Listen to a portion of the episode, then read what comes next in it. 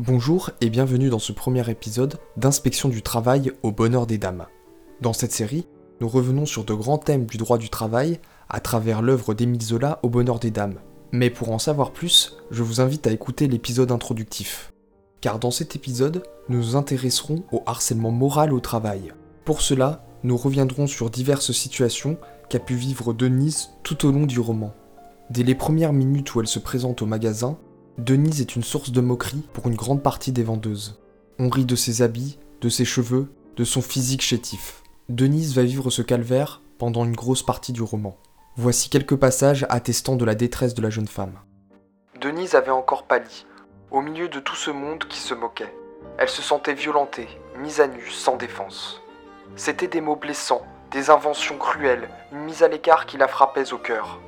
Ces demoiselles s'entendirent de manière à ne jamais lui laisser une cliente sérieuse. Tout au long du roman, Denise va subir en silence. Rien d'étonnant compte tenu de l'époque et de sa situation sociale.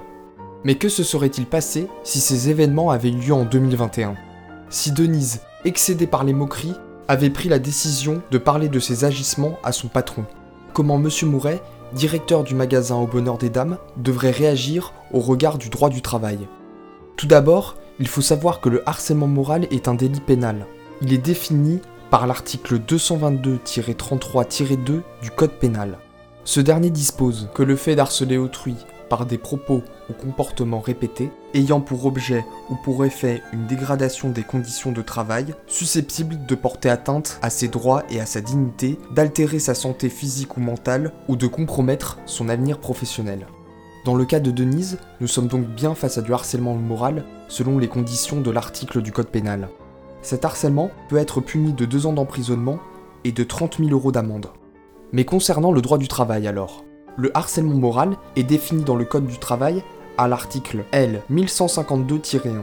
Il dispose qu'aucun salarié ne doit subir les agissements répétés de harcèlement moral qui ont pour objet ou pour effet une dégradation des conditions du travail susceptible de porter atteinte à ses droits et à sa dignité, d'altérer sa santé physique ou mentale et de compromettre son avenir professionnel.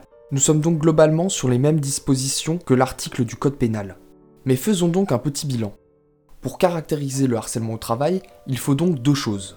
Tout d'abord, des agissements répétés. Pour Denise, c'est le cas, puisqu'elle subit des attaques tous les jours et de façon répétée mais il faut aussi que ces agissements aient pour effet une détérioration des conditions de travail.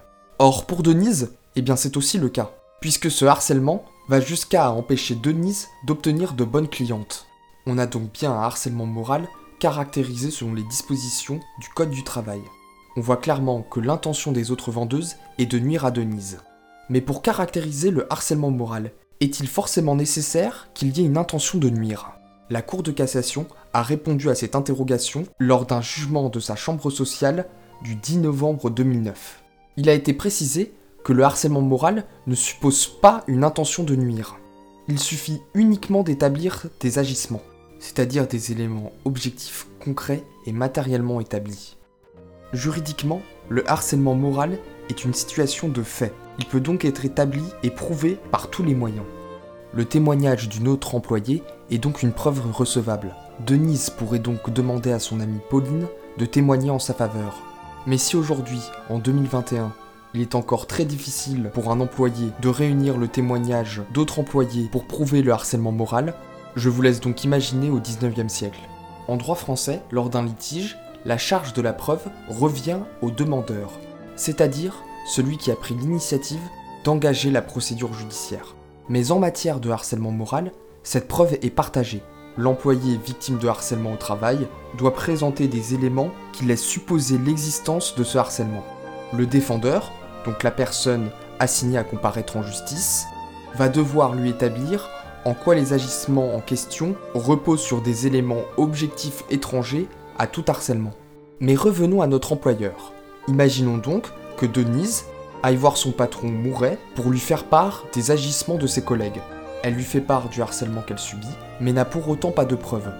Que doit donc faire Mouret? Est-il obligé de réagir? Eh bien oui, c'est une obligation de l'employeur. Il est ressorti d'une décision de la Chambre sociale de la Cour de cassation du 27 novembre 2019 que la révélation d'un harcèlement moral même lorsqu'il n'est pas établi, doit suffire à convaincre l'employeur d'agir. S'il ne le fait pas, il manque à son obligation de sécurité de l'employé. Mouret, face aux révélations de Denise, devra donc réaliser une enquête et mettre en place toutes les dispositions nécessaires pour prévenir les agissements de harcèlement moral.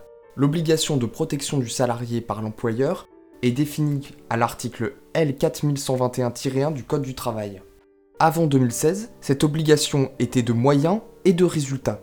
C'est-à-dire que l'employeur devait montrer qu'il avait mis tout en œuvre pour protéger au mieux son salarié, mais aussi que les dispositions qu'il avait prises avaient eu l'effet escompté.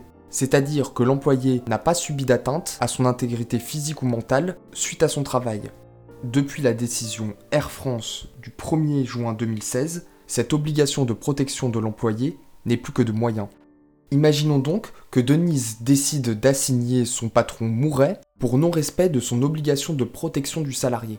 Mouret devrait prouver qu'il a tout mis en œuvre pour protéger Denise au mieux du harcèlement moral qu'elle a subi. Mais cela va être très difficile à Mouret, puisque le fonctionnement de son magasin vise à exacerber la concurrence entre ses employés, entraînant, s'il le faut, des cas de harcèlement. Mouret n'est pas innocent car il est spectateur du harcèlement que subit Denise. Si Mouret voulait s'en sortir, la solution la plus prudente serait de licencier les employés auteurs du harcèlement pour faute grave mais cela n'enlèverait pas la réalité du mécanisme sournois de sa société. On peut comparer la situation du magasin Au Bonheur des Dames à une forme de harcèlement institutionnel. On peut faire un parallèle avec l'affaire France Télécom qui était apparue en France il y a quelques années. On trouve beaucoup de similitudes entre la stratégie managériale de Mouret au Bonheur des Dames et celle des PDG de France Télécom en 2017. Dans Au Bonheur des Dames, Émile Zola nous décrit la réalité du monde du travail à cette époque. Pourtant, plus de 100 ans après, le harcèlement moral institutionnel et le harcèlement moral en général ne sont pas de lointains souvenirs. Ils sont encore une triste réalité du monde du travail. Ce sera tout pour cet épisode d'inspection du travail au bonheur des dames. N'hésitez pas à découvrir d'autres grands thèmes du droit du travail avec les autres épisodes de la série.